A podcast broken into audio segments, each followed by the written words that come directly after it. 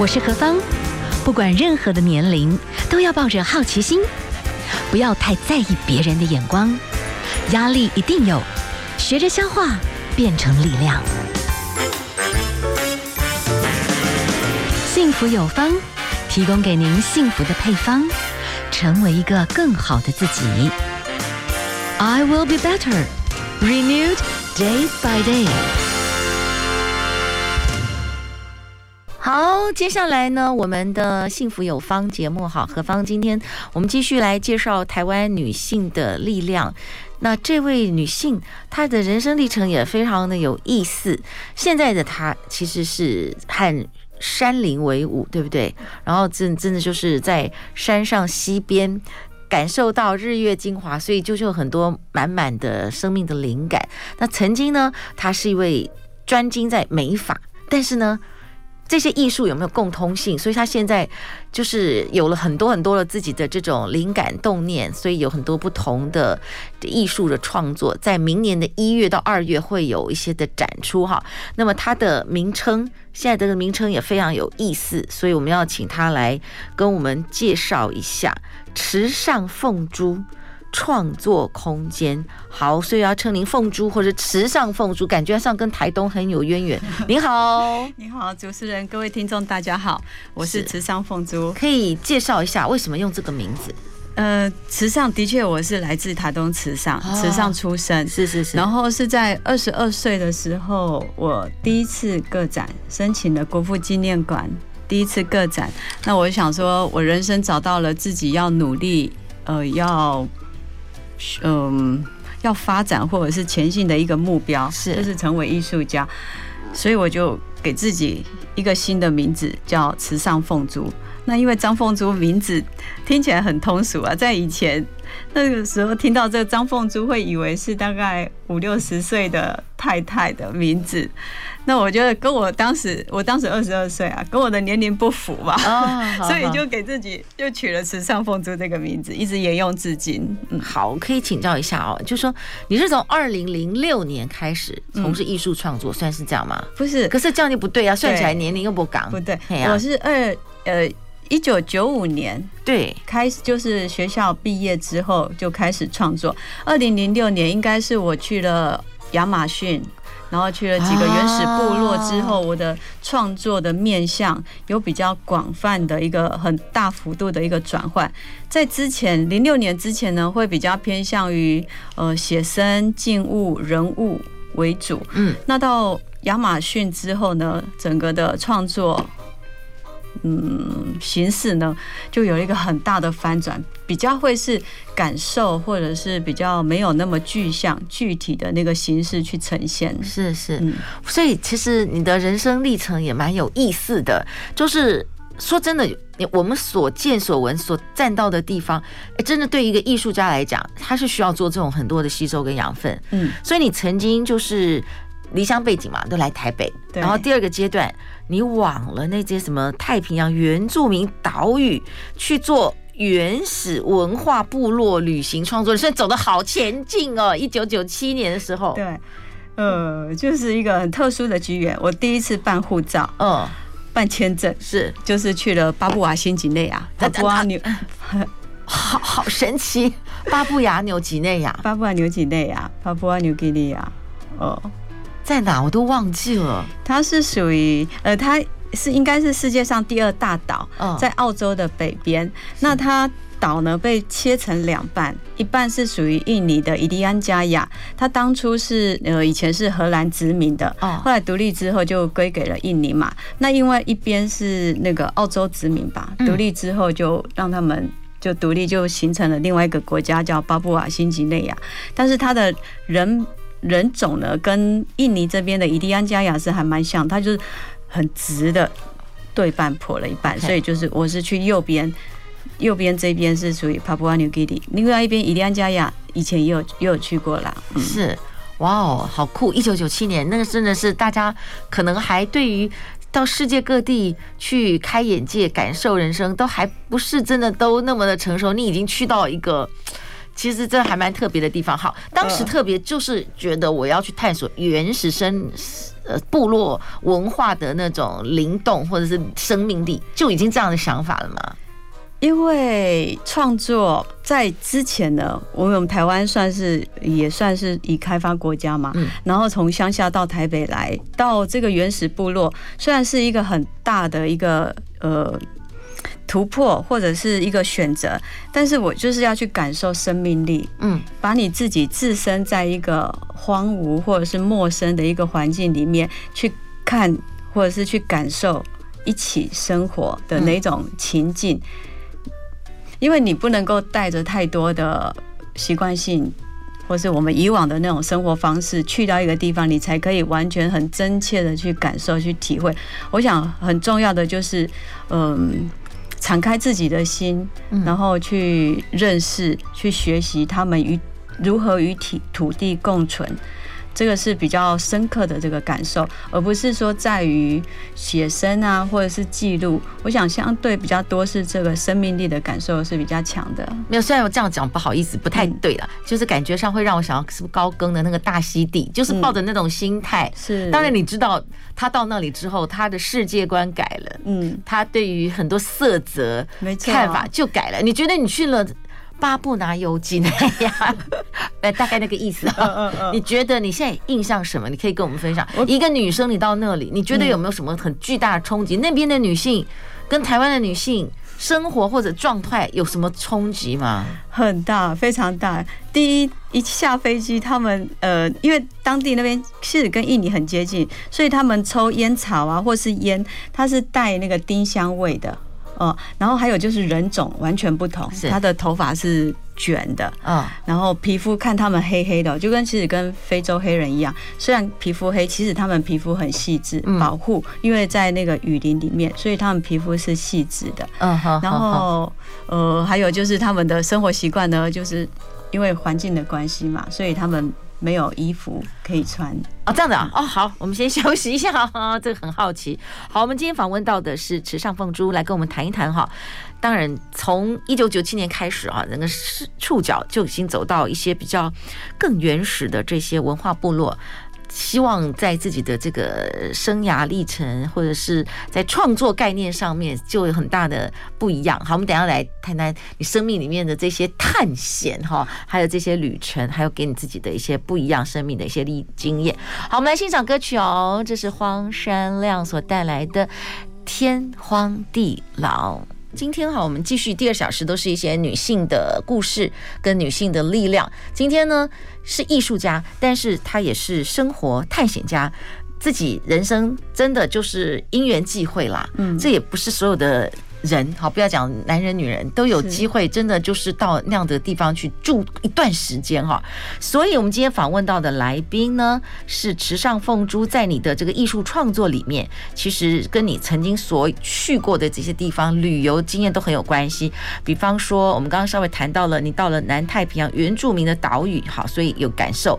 然后，你也曾经到巴西亚马逊去旅行创作，那你也曾经经历过这个巴黎的工作室失火，可是。这个火呢，又带给你一个不一样的这个所有的创意的感觉啦。好，我们先来讲一下好了，你的这么多的这些旅游生活的历程，然后促成你对水很有感。嗯，然后因为你在巴黎看到这个工作室大火，应该是一个很大的 shock，又跟火有关。嗯，先来谈一谈大自然水火对你来讲。但你的艺术作品来讲有什么感受？然后，因为你明年一月有展览嘛，对不对？先来谈水跟火 在你的这个创作历程里面跟你的旅游的关系，好不好？好。对于水的那个深刻的感受是在于，就是刚刚提到一九九七年去了呃伊呃帕布阿纽基里，是因为那时候正逢着雨季，我第一次感受到那个人家讲说水是用倒的，哇。用倒的倾盆而下，那时候是在在那个西比克河，在独木舟上，当时下午呢就下起了磅礴的大雨，那个雨滴打在身上，那真的不是不是雨滴，而是就是好像就是这样子，像瀑布底下，在瀑布底下这样子。前行一大片一大片，你们在那个独木舟上，就是说要不断的去摇水，要不然那个独木舟的那个里面会装太满水，所以不断的摇。那时候深刻的感受到，好像。这这就是在瀑布里面前行的那种力道，你能感受得到吗？哇！而且是很长一段路，在整条河，在整整条河都在瀑布的那种攻击当中、嗯。然后所有的部落或者是人民文明的发展，都是挨着沿着河，对，没错，开始发展的嘛。然后加上我们人体呢，有百分之七十五部分都是水分，对，所以又加上我们是女性，然后。我呢有一个特点，就是泪腺特别的发达，所以我就想说，要找到自己独特的一个嗯表现的方式，或者是跟自己生活很贴切的一个主题，嗯，所以我就。二零零六年加上二零零六年去了巴西，是巴西在亚马逊，还有伊瓜苏瀑布，那个也是完全都是水的国度啊。伊瓜伊瓜苏真的，我觉得这辈子有机会能够见到是一件很很感动的事情，很感动，很幸福。而且你看到那种地地球的那个奥妙，什么样的地形形式都有，而且在哦那时候。它应该是时常最会有，只要是天晴的话，你可以看到两道彩虹在那个瀑布下，哦、有没有很幸福？嗯、很幸福，很幸福。而且人家说看到彩虹就是幸运的嘛，是是，嗯。然后还有就是到了呃呃一个城市叫 Gombenvado，是那边是专门在采水晶的，嗯，水晶原矿。我们一般看到水晶，可能水晶柱，水晶柱可能就是呃不大，顶多。呃，有一百公分，可能就相当大了。对，水晶洞，就是有些可能就是那种紫色的。有时候我们看一个人家送的那个是他们有烧过哦，或是有一些颜色变化是有后置处理。是是。然后如果是水晶洞的话，或许高有一一百一百二十公分都算很大了。嗯。但是在当时呢，我们看到一颗是三米多高的一颗哇原矿哇哦，所以这一些的这个画面都。变成会呈现在你一月份的这一些呃当时的创作系列，那时候二零零六年是水晶看世界，嗯，当地人呢他就用很强的探照灯打着那个水晶，是，然后就叫我凑过去看。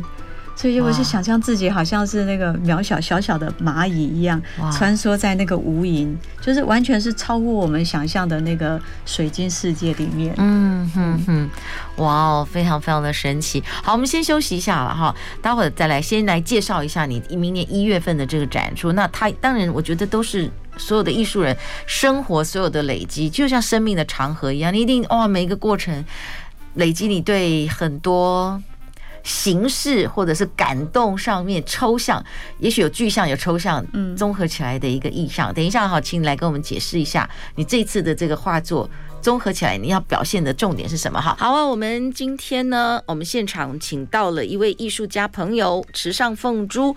那我们现在呢，同时在何方疗愈又有生活记的粉丝页里面，好，我们也可以就是看到，好，我们的这个艺术家来跟我们谈到明年一月份。在台东还有在其他的地方有不同的两场展出，介绍一下好了，好不好？呃，我们讲说双东，一个在新竹的竹东，是竹东的明冠艺术馆，然后另外一个呢是在台东纳鲁湾大酒店，台东我的故乡。嗯，是好，介绍一下这次的两个地方展览的内容。这次绝大部分会以新的作品、新的系列、新流。为一个主要的展出内容，然后还有另外呢，就是在珐琅，珐琅上面的创作。嗯，珐琅等下是什么意思？嗯，有一种素材叫珐琅哦，就是我我们传统传统的那个脸盆，对对对对，闽南语说懒藤，哦，没有人知道。有一些器皿会作为器皿使用，就是呃，以前有。有时候在故宫，我们会看到某一种特殊的颜料，可以这样讲，对对对，它也是一种珐琅，但是它是填的。故宫那边看的，它是用填上去的。是。那现在我这个它是平面的，嗯，因为我觉得找到这个素材呢，它是可以介于瓷器，嗯，跟画跟画之间，因为瓷器呃瓷板它是高温烧嘛，一样是一二三零高温烧，但是珐琅它有一个载体是铁，然后上面有一个白色的涂层。那它一样是高温烧，但是是八百度，把那个颜料给附着 coating 在上面。那为什么会找到这个珐琅的素材？是因为之前我是用瓷板创作，那因为那个工厂呢就可能不敌中国的竞争，所以那个工厂收起来了，因为没有了这个这个素材可以创作，所以就辗转找到这个珐琅，嗯，来作为创作一个美彩，嗯哼，那用这个表现呢？刚刚跟跟您提到说，二零一七年巴黎工作室失火嘛，那我这个珐琅的创作，我就是运用火，嗯，作为一个表现。你可能很难想象为什么画能够用火作为一个表现，因为它基本上有一个载体之后，它是可以耐一点高温的。所以我在这个颜料，这颜料也是特殊研制的，它有点耐米化，它并不是像我们使用的矿物彩或者是釉药。它是有颗粒的，它是非常细的纳米化，有点非常非常稀，但是又有办法可以让它变得有有厚度、有饱和度。然后我加上酒精，然后在画面上布呃，一开始是稍微有安全性的范围之下布局，然后点酒精点燃，让它烧。在烧的这个过程呢，会产生那个因为。大家想象，我们通常烧木头是红色或是橘色的火焰，但是酒精它是蓝色的火焰。嗯，这个蓝呢，就跟我创作瓷器青花一样，是有一个蓝。那我用的颜料主色调也是以蓝色为主，就是在烧制的过程、挥发的过程呢，那颜料产生的堆叠，甚至在缺水的状态、缺少液体的状态，它产生那个皲裂。的线条，这个都是我要表现的。还有另外一个传达呢，就是你可以想象一幅画在之前前置，它是一个经过高温烧过而呈现之后所冷却下来。因为火灭了之后，我还会再整理，还会在上面画嘛。但是画面呈现是相当宁静的一种视觉效果跟感受，就是这种很冲突性的。那希望。呃，虽然说是用语言表达，希望以后能够有机会，可能把它拍摄下来，或许观众就比较能够感受到那个呃情绪的这种起伏，跟后来归于宁静平静的这个画面的呈现。所以哈，我们在接下来应该是二零二二年一月八号到二月二十六号，是一个在竹东的明冠艺术馆，一个呢是在台东的纳鲁湾大酒店，是二月一号哦，到明年的二月二十八号哈。表现出来的其实是画作，但这个画作你刚刚讲到里面有某种技术，是先要用去火跟珐琅的一些变化，可能裂痕也是一种你想呈现的状态，但是哦火。有一些改变质变，然后你要再加上你的画作，最后呈现的一种作品就对了，跨媒材作品就对了，对，而且很大的情绪起伏会在里面。好。说到情绪起伏，等一下我们来聊聊。其实一个艺术家一定还有跟他的生活故事经验其实很有关系。嗯，谈谈等一下怎么亚马逊啦，你虽然都去的蛮早的，那时候的生活机能各方面应该也都不是太好。那你们怎么样在那边去享受天人合一？或者是哎有没有想象中其实也没那么简单哈？自己心里面要克服很多事情，生活机能的不便啦，或者是当时可能转机转个那个七七弯八转的哈，这些故事来跟我们分享一下好不好？好，我们先休息一下，待会回来哦。好，今天我们现场呢，我们邀请到的是艺术家哈池上凤珠，他的创作展从竹东到台东啊，从明年的一月八号到二月二十六号是在竹东，然后呢，二月零一号到二月二十八号是在台东纳鲁湾大酒店，竹东的部分是在明冠艺术馆哈。好，我们继续访问到的是池上凤珠，我们请教的是，其实你。周游列国的经验其实挺丰富的，但是你现在开始要完全的要去展现你一个独立的艺术家的这种力量。嗯，你觉得你要不要去 conquer 很多的事情，或者是说啊，你要怎么样去让你自己更有勇气去走这条路？您刚刚提到勇气很重要，嗯。真的，做什么事情都需要勇气，或者是义无反顾的去做。然后，但是呢，就是不能心急。有时候，像你刚刚提到说，我虽然说去了很多的原始部落，到非洲，或者是呃，在巴黎、美国，呃，多米尼加也去过，多米尼加共和国、南美洲，很多的养分，但是需要一点时间沉淀、酝酿。就我觉得，就像生活中做面包一样，嗯，你必须要让它发酵。发酵之后成熟了，才有一个呃一段时间之后孕育，它才有可能有机会再呈现出来。那你刚刚提到我明年的展览呢，这个新的系列叫心流，嗯，其实就是在疫情这段时间的一个创作。是，疫情对于大家，对全世界。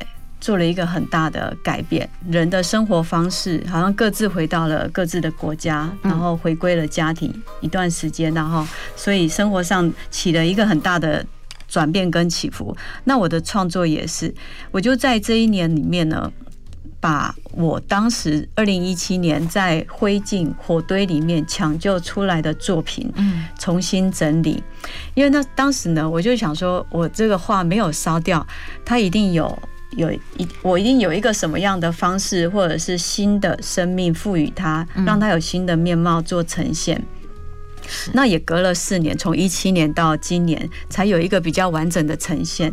就有一天下午在工作室里面，因为我那个作品其实都刮伤，然后有裂缝，那我都还是把它清洗整理干净。回来之后把它绷起来，然后放在画室靠着墙。有一天下午，光线就透过那个伤那个。裂缝洒了进来，那就像这次今年，嗯，去年我们一直遇到的这个疫情一样，我们去如何看待这个事件？虽然说它是伤，那但是未尝不是一个转机。嗯，就像森林大火，虽然是一个浩劫，但是如果没有这个森林大火的话，新的物种或者是比较弱势的呃植物或者是树木，它没有机会可以生长，这都是一个很。算是一个很平衡的一个调节吧。嗯。那我那时候的作品呢，看到那个伤，我就那天下午呢，我就把那个画刮了两个像大眼睛一样，把它给刮开，狠狠的，就像伤口一样有脓疮，你一定要把它挖干净，嗯，它才有办法愈合再生。然后在刮掉的那个画里面呢，我用一种素材叫树脂，它就借由光，它会穿透，会有那个水的那个痕迹呈现出来在背后。那我里面呢还放了一个培养皿，因为培养皿它就是象征着呃研究啊，可能新的物种或者新的可能性会在这里迸发出来，这个是不可预期的。那旁边再用那个剪下刮下来的画布，把它剪成一个三角形，因为三角它是一个鼎立，就是很有力的一个形状，三角形，它其实有点象征着我们伤口受伤之后。有那个治愈能力的那个组织液，是，呃，它就是象征的这个，就像伤口，它有治愈的能力，像大地、土地、地球一样，受伤了，它有办法能够治愈。就像现在我们已经也差不多进入到后疫期的阶段了嘛，那是慢慢的有一点转换。所以就刚好在这时候，一月、二月有一个展览，然后希望能够将这一段时间所创作的新系列、新流、新的作品做一个呈现。你讲新系列是 Heart 吧？Heart 的是是那个新、啊、系列嘛，然后流动的流，对对对，新流是是。我们访问到的是池上凤珠，可以请教一下，就是说，呃，你的这个旅游人生体验，从比较走原始去感受到那个人的。最基本的动感，或者是最基本的一种生命的状态，到后来你也到了巴黎哈，嗯，哎，这个到底是怎么发展出来的？然后为什么在巴黎当时也有一个工作室啊？嗯，巴黎是在呃一九九八年是第一次游学三个月，是那时候。因为学画的人总是梦想着到罗浮宫、到庞毕度、毕卡索美术馆、奥赛美术馆看到原作。是，因为我们学画一开始几乎都是从印象派开始学起，嗯，所以对这些名家都是很憧憬、很很向往的。以前上课的时候，老师给我们看的都是那个幻灯片，所以不清晰嘛。但是总是希望能够梦想着有一天站在原作、站在画前面去看，看那个画，你能。好像可以看到艺术家他在创作的那个过程，第一笔或者是第一层，然后慢慢怎么堆叠的，你可以跟跟艺术家有对话。就真正的艺术家再去看真正的大师级的作品，哎，你们真的是看到堆叠，看到色彩怎么调和，对，其实是看到这种，其实我们根本很多时候不知道要看什么。要读进去，就像读书阅读一样，要读进去。Okay. 好，我们等下休息一下哈。嗯，我们再请你来跟我们讲一下，就是你们后来真的在巴黎看到很多很棒的这些画作。你们读到什么？然后你现在想到了什么？你真的觉得给你什么样的启发？不管他用色，或者是你就读到，你帮我们导读一些，你觉得哇，我们曾人曾经就是只是惊鸿一现这样子啊，但是我们不是非常理解的。好，我们来欣赏的是毛不易所带来的。一程山路，其实每一个人这一生当中，到最后哈，不同的阶段，你要找你自己的意义，你要找你自己的位置，你要找你自己的定位。那包我在讲艺术家到一个阶段，特别他必须更多的去无存经，他得越来越清楚他的重点在哪里。可是。茫茫人海，我们总是经过很多事情，可能当时很多东西、很多素材，我通通都要。可是到最后，你就觉得啊，我不能那么杂，我得越来越清楚我要什么，我不要什么。哇，这个真的真的难呐！好，我们可以继续请教一下，我们今天哈访问到的也是台湾女性的力量哈，就是池上凤珠来谈一谈你自己的艺术这种心路历程。你到了巴黎去看到那种最顶级的画作哈，你那时候的感觉是怎么样？然后你对你自己来说，哎，你你有什么启示？你觉得你要走哪一条路？没有那么清楚的要走哪一条路，嗯、但是刺激很大。嗯、但是我还是傻傻的，也不是傻傻，就是也是很开心的。我带着我的话剧，是背着画架，然后画布、颜料，就在巴黎街头画了起来。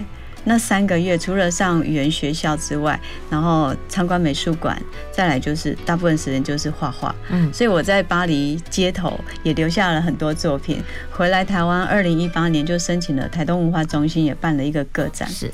那刚刚提到说看画，你看画除了看作品它的呈现之外，就是你还可以联想到它的时代背景，或者是它在这个艺术这条路上它的。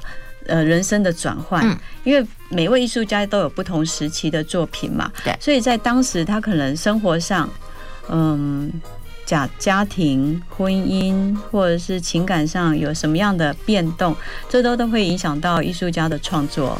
嗯，所以你在看这些画作的时候，其实你们之前可能对他们的功课都已经做过了，所以真的会因为你可能知道他的人际关系、他的情感关系，嗯，然后他当时的人生的一个很巨大的什么事情，嗯，就呈现在那个画里面的色彩或者是某种线条，你们会感受到，就对。就像呃，法国很有名艺术家叫 Giacomendi，那他呢，因为可能环境不是很好，生活也很困苦，还有就是他自己对于艺术或者是他作品的执着。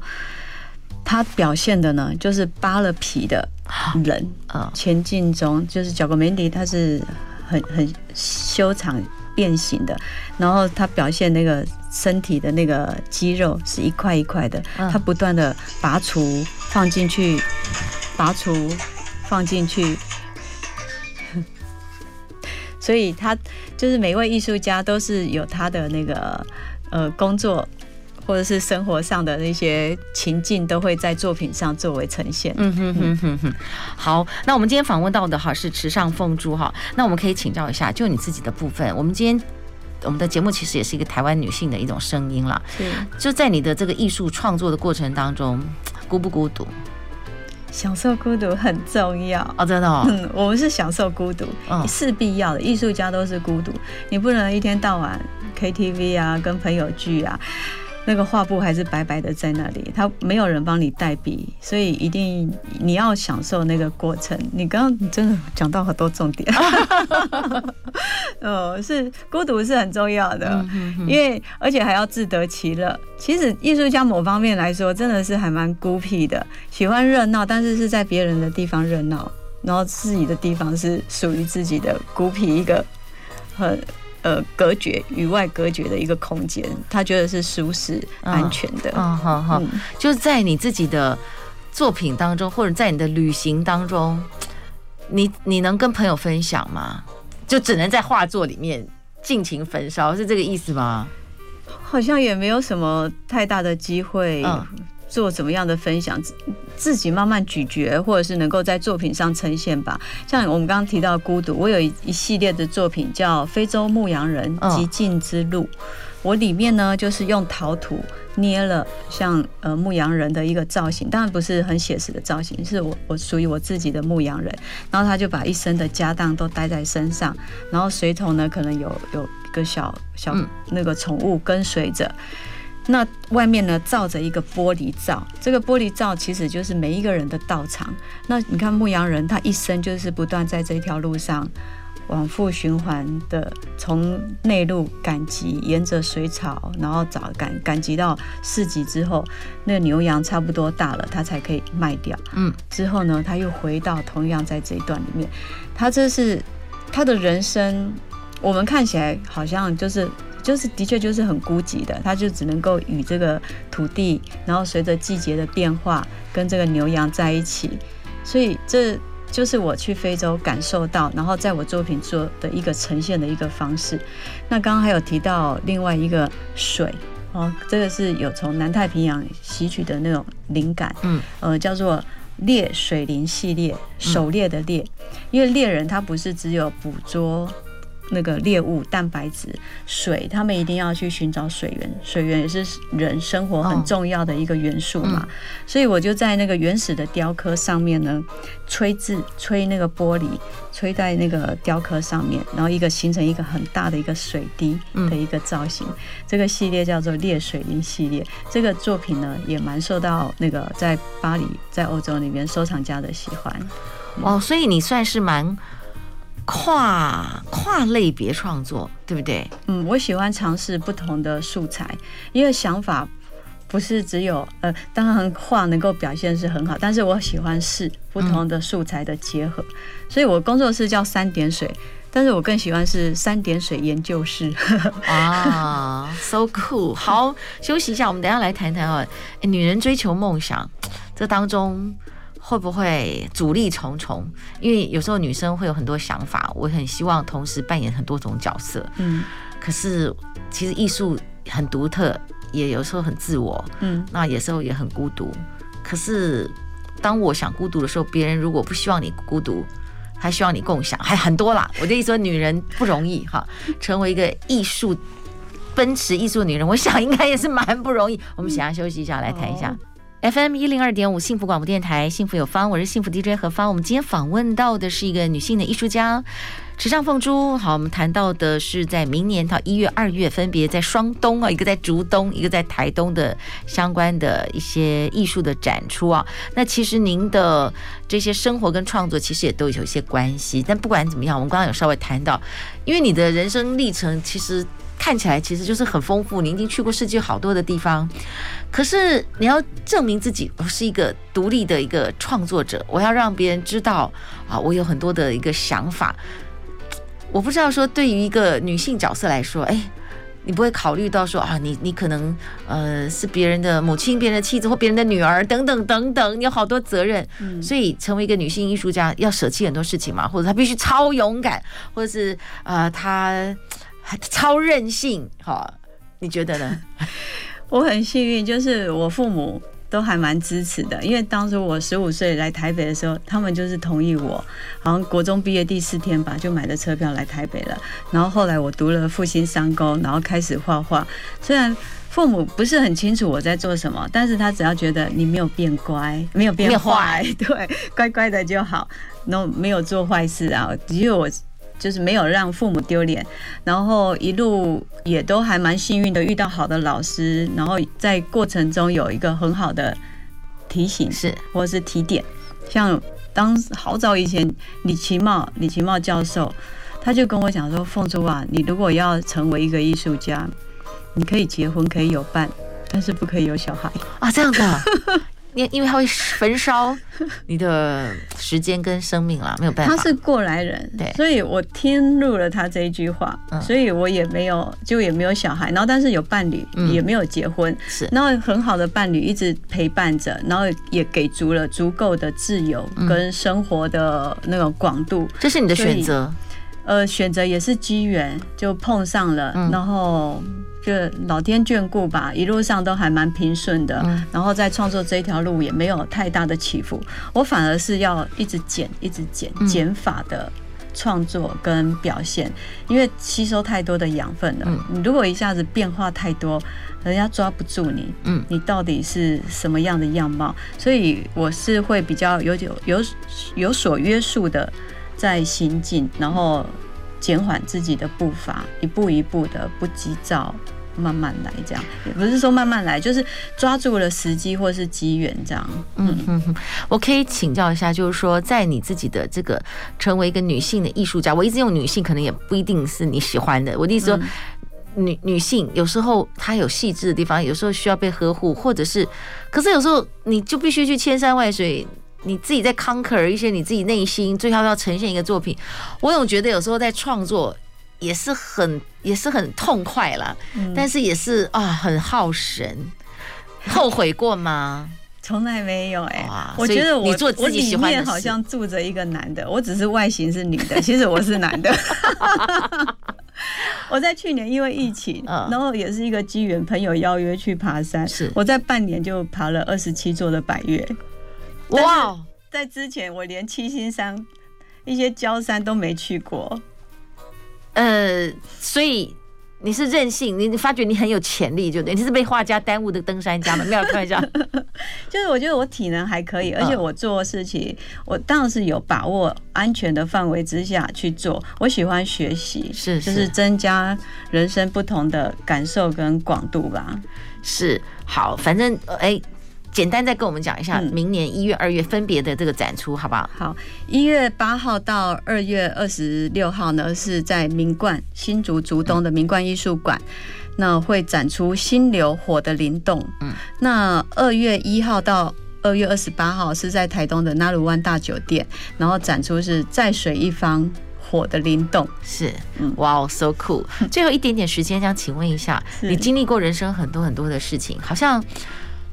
我认为你是幸福的啦，不管有时候我想我们都会挫折，可是你可以去很多地方，给你好多养分，你还可以把它用艺术、多媒体、多才的这种方式，因为要很够多你才能减，你知道吗？很多人他的人生是没有办法，他也，但是那也是一种幸福。就是每个人就是不要贪心，就是你现在走什么，你就去接受它，去消化它了。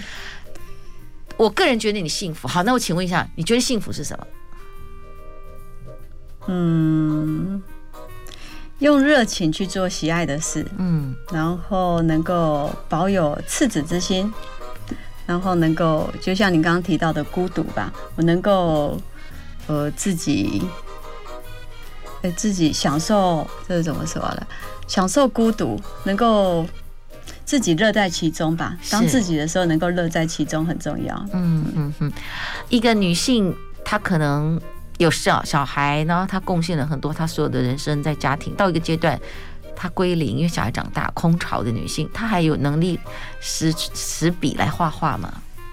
只要你愿意啊。嗯嗯，只要你愿意，然后像你刚刚提到有那个勇气，不要想这么多，反正拿起笔来就画。就像你要摄影也很容易啊，现在手机或者是照相机都很方便啊。只要你愿意跨出那一步，有那个勇气跨出，没有什么时候都是对的 moment。嗯，OK，好，我们跟大家访问到的是台湾女性的力量池上凤珠，希望你的这个画作里面也给别人看到哦，非常火水的灵动。这些综合起来的那种很撞击的力量，谢谢你跟我们的分享哦，谢谢，谢谢，谢谢主持人。